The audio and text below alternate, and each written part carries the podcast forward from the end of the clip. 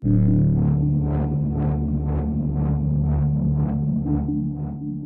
túmulo, a gente viu pela primeira vez um míssil passando por cima de Jerusalém, onde o domo de ferro ele conseguiu explodir. Nessa explosão, a gente sentiu o impacto. Foi uma correria, a gente conseguiu se abrigar no túmulo. Foi muito difícil a sensação. E aí a gente começou a receber as verdadeiras notícias do que estava acontecendo, que foi declarada uma guerra e começou o confronto.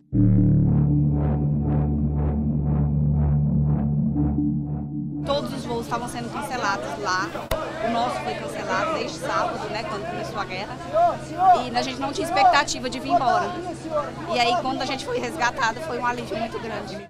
O que você acabou de ouvir foram os relatos das brasileiras Mainara da Silva e Laísa Matos, assim que colocaram os pés no Brasil depois de serem repatriadas em solo israelense. De acordo com a aeronáutica, a maior operação de resgate de brasileiros já realizada. O pesadelo começou com o maior ataque terrorista da história de Israel. No dia 7 de outubro de 2023, Israel foi alvo de um ataque surpresa violento.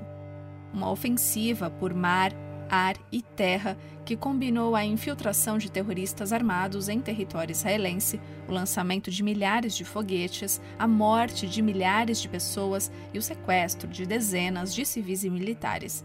Crianças, mulheres, idosos, ninguém foi poupado.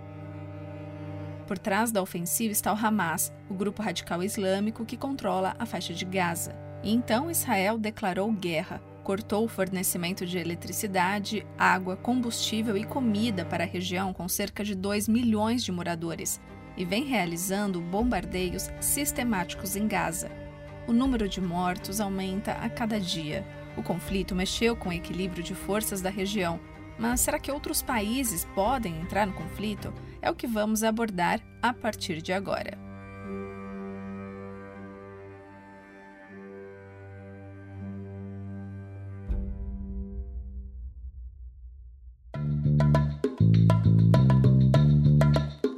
Eu sou Fernanda Zolini e está no ar o DW Revista, o podcast da redação brasileira da DW com sede em Bonn, na Alemanha. Neste episódio, nós vamos tratar sobre um dos conflitos geopolíticos mais complexos da história recente, o conflito entre Israel e o Hamas. Além de explicar a origem do conflito israelo-palestino, vamos falar sobre o impacto que isso causa na atual geopolítica mundial. Para isso, eu converso com meu colega de redação, Albert Steinberger, que essa semana fez um vídeo exatamente com essa temática. Os Estados Unidos tinham conseguido já em 2020 a assinatura de acordos bilaterais que normalizaram as relações entre Israel e quatro países árabes da região: Emirados Árabes, Bahrein, Marrocos e Sudão. E agora os americanos estavam tentando fazer um acordo semelhante com a Arábia Saudita. A ideia era de um pacto de segurança que incluiria inclusive o reconhecimento do Estado de Israel pelos sauditas. E esse ataque do Hamas teve um timing perfeito para frear essa aproximação.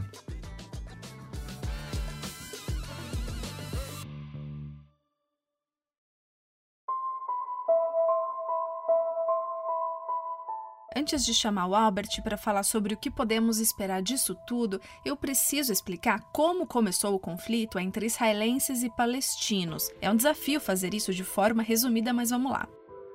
Para isso, vamos voltar ao final do século XIX, quando o jornalista e escritor Theodor Herzl idealizou o chamado sionismo político. Ele partia do princípio de que os judeus são um povo e não apenas uma comunidade religiosa, e que as repetidas perseguições, pressões e desvantagens sofridas pelos judeus poderiam ser evitadas com a fundação de um Estado judeu, na discussão sobre onde seria esse Estado, Argentina e Uganda apareciam como candidatas, mas o território palestino sempre voltava ao centro do debate, a terra originária dos judeus, onde os representantes da comunidade judaica começaram a comprar terras e a se estabelecer a partir do fim do século XIX. Em 1914, no início da Primeira Guerra Mundial, os judeus formavam apenas 15% da população da Palestina, na época com 690 mil habitantes. A maioria era muçulmana. Até o fim da Primeira Guerra Mundial, em 1918, o território palestino estava sob domínio turco como parte do Império Otomano. Aí, depois do fim da guerra e da partilha de territórios, passou a ser controlado pelo Reino Unido. A administração britânica operou de 1920 a 1948. Nesse período, um número crescente de judeus de todo o mundo se mudou para a região, principalmente durante a Segunda Guerra Mundial, entre 1938 e 1945, com os horrores do Holocausto na Alemanha nazista. Na sequência, em 1947, um plano de partilha foi aprovado pela ONU. Ele previa a criação de dois estados, um judeu e outro palestino. A comunidade judaica aceitou a proposta, mas os árabes não. O dia 14 de maio de 1948 foi marcado pela proclamação do Estado de Israel.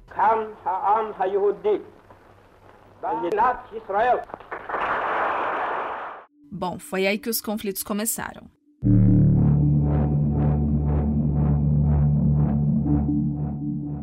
Reação, uma coalizão de cinco estados árabes declarou guerra contra Israel, mas acabou sendo derrotada em 1949. A estimativa é que neste período, cerca de 700 mil palestinos tenham se refugiado em países árabes vizinhos. Segundo a declaração da ONU de 1948, que criou o Estado de Israel, Gaza e Cisjordânia fariam parte de um Estado palestino. Jerusalém Oriental teria um estatuto próprio mas os vizinhos árabes insistiam na criação de um Estado palestino, o que gerava conflitos sucessivos entre as duas partes. E é aí que entra a faixa de Gaza, um enclave palestino espremido entre Israel, Egito e o Mediterrâneo. A história de Gaza perpassa dinastias e impérios, mas a gente vai se limitar aqui à história moderna da região.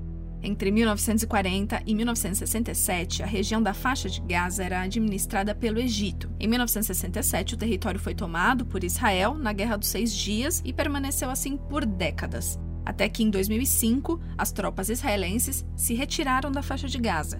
Depois disso, houve eleições palestinas. O Hamas obteve maioria absoluta, consolidada um ano mais tarde por uma espécie de golpe de Estado. Desde então, domina a área de forma autocrática.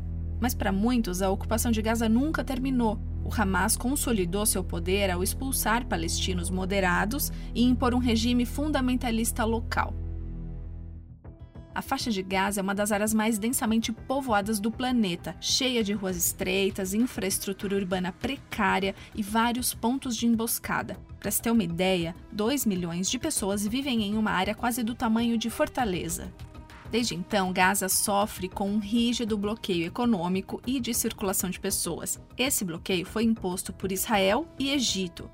Gaza ainda depende da boa vontade dos israelenses e egípcios para quase tudo, desde água à eletricidade, e a população fica no meio do fogo cruzado entre o Hamas e Israel.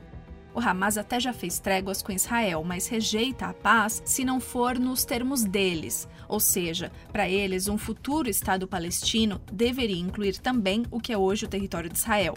O Hamas já embarcou em quatro guerras com o Estado judeu. Este agora é o quinto conflito.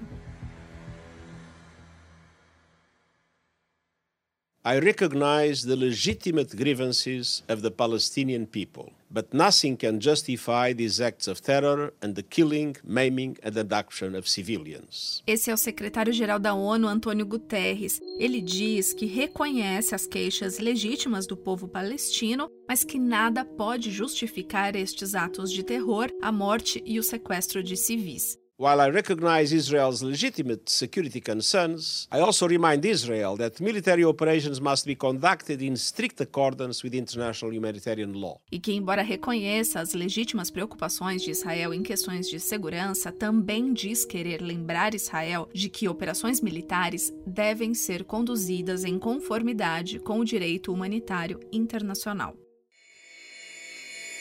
Até a gravação desse episódio, manhã do dia 12 de outubro, o conflito iniciado há quase uma semana já havia causado mais de duas mil mortes. Mas quem é exatamente esse grupo que lançou uma ofensiva surpresa contra os israelenses e que espalhou pânico em Israel?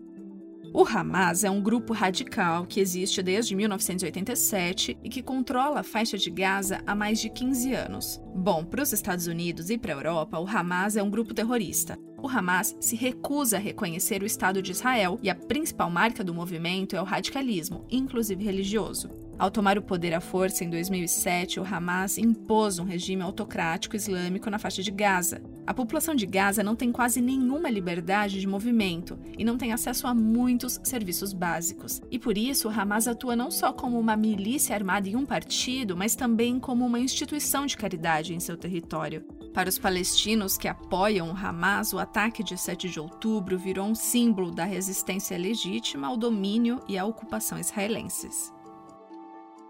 Albert, agora a gente chega na parte tema desse episódio. Primeiro, muito obrigada por participar do DW Revista. Agora, afinal, em termos internacionais, quem apoia o Hamas? Oi, Fernanda, tudo bom?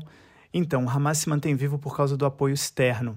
O Qatar é um dos maiores financiadores de Gaza. Eles não dão necessariamente armas, mas dinheiro para a região e ela é submetida a um duro bloqueio por Israel e Egito. O povo de Gaza quase não tem nenhuma liberdade e sofre muito com a falta de serviços básicos.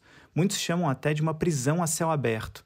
Então a atuação do Hamas é um misto de organização social e facção armada.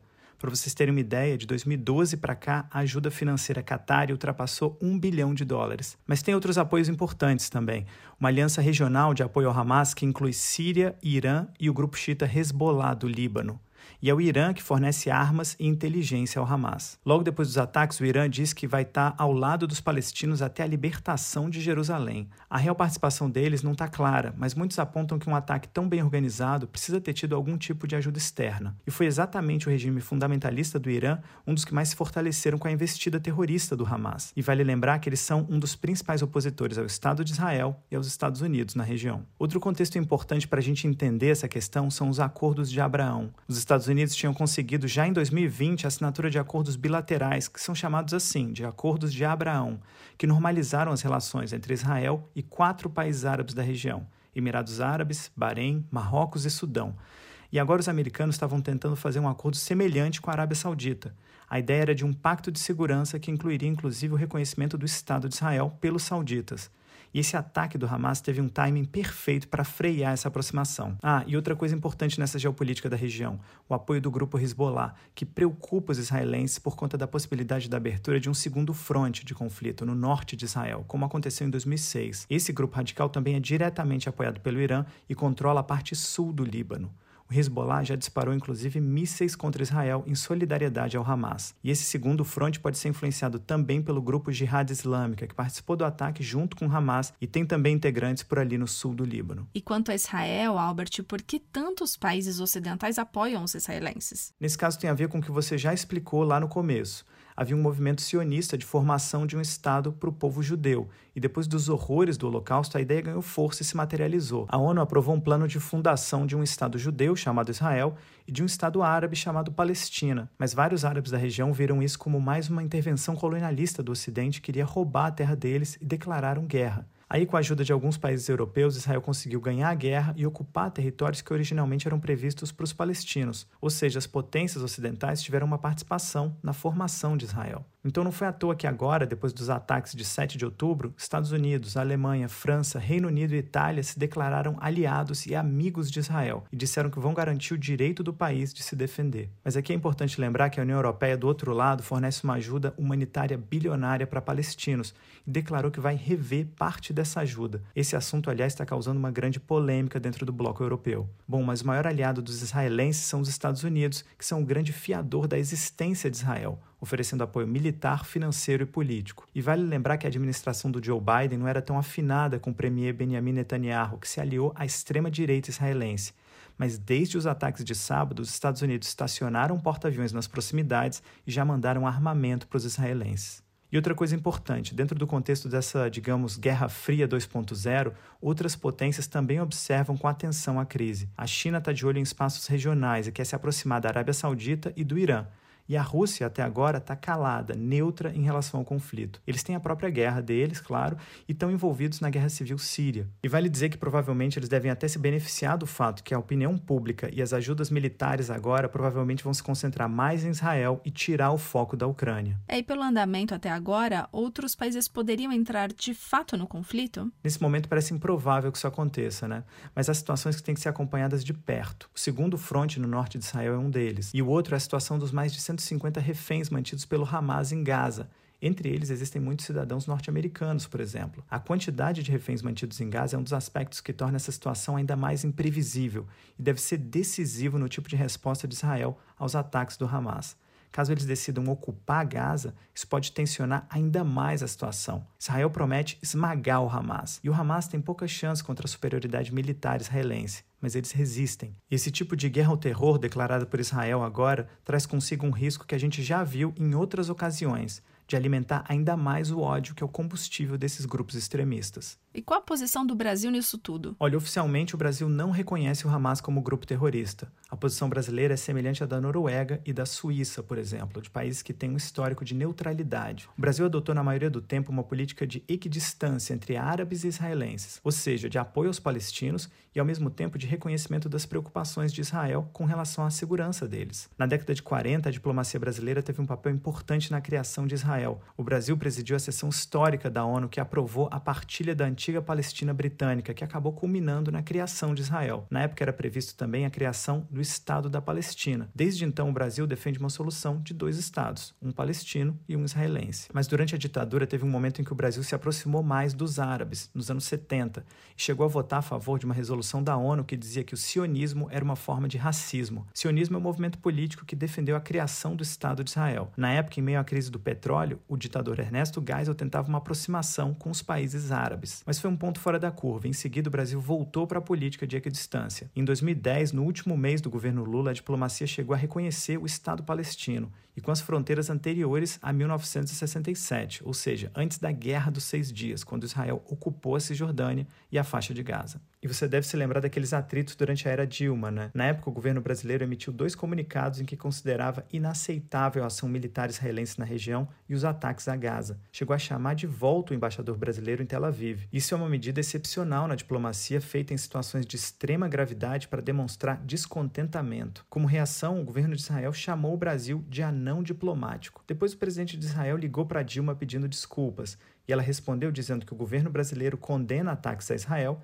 mas condena igualmente o uso desproporcional da força em Gaza. Aí vieram os anos Bolsonaro, quando o governo brasileiro tinha afinidade com a ultradireita de Israel e promoveu uma aproximação nunca antes vista. Mas com isso, mudou-se uma longa política da diplomacia brasileira e se fragilizou o Brasil como potencial mediador ao se afastar dos palestinos. Mas agora o Brasil condenou os ataques de 7 de outubro como atos terroristas, mas reiterou seu compromisso com a solução de dois estados dentro das fronteiras mutuamente acordadas e internacionalmente reconhecidas. Eu vou ler um trecho da nota que eles emitiram.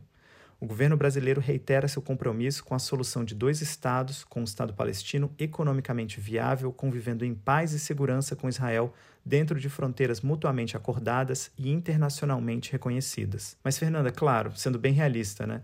Isso parece uma utopia bem distante nesse momento. Pois é, bem distante. Nos últimos 75 anos, houve diferentes abordagens para resolver a questão palestina e a mais significativa continua sendo essa dos dois estados, mas esse conflito agora nos mostra que um acordo parece ser algo bem distante, né?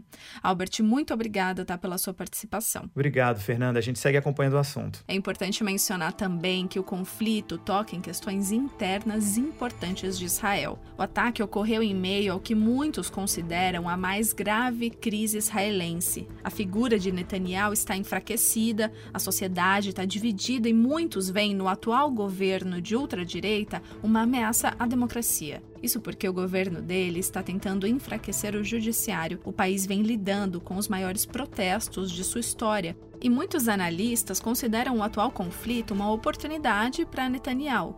O conflito deve unir Israel em torno de seu governo, pelo menos por um tempo. Agora uma pergunta para você que chegou até aqui. O que você achou desse episódio? Ficou com alguma dúvida? Escreva pra gente aqui nos comentários. A edição dessa semana do DW Revista fica por aqui. O DW Revista pode ser acessado pelo Spotify, Apple e Google Podcasts. Em tablets ou celulares é só baixar o aplicativo Google Assistente para Android ou iOS. Mais conteúdo você encontra no nosso site, acesse dw.com/brasil. O DW Revista é produzido pela redação brasileira da DW em Bonn, na Alemanha. A produção, apresentação e edição técnica são minhas, Fernanda Zolini, com apoio de Albert Steinberger, que você ouviu durante o episódio. Edição e coordenação, Rafael Plezan. O DW Revista volta na sexta-feira que vem. Obrigada por acompanhar a gente e bom final de semana.